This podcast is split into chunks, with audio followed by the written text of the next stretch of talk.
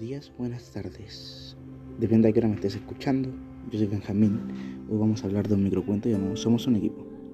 Bueno, como les contaba, le voy a contar del, del microcuento y de qué se trata.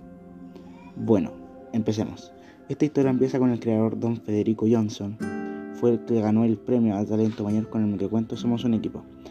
El microcuento cuenta la historia de un barrio normal que todos se apoyan entre ellos, por eso el título se llama Somos un equipo. Cada personaje cumple su misión en el texto, un lugar normal, y que todos se llevan bien y cooperan en comunidad entre ellos y se divierten. Este libro se lo recomiendo a todos, a todo lo que quiera leer, es corto y preciso en su parte entretenido. Con esto concluimos el podcast. Muchas gracias por escuchar hasta el final. Me despido. Adiós.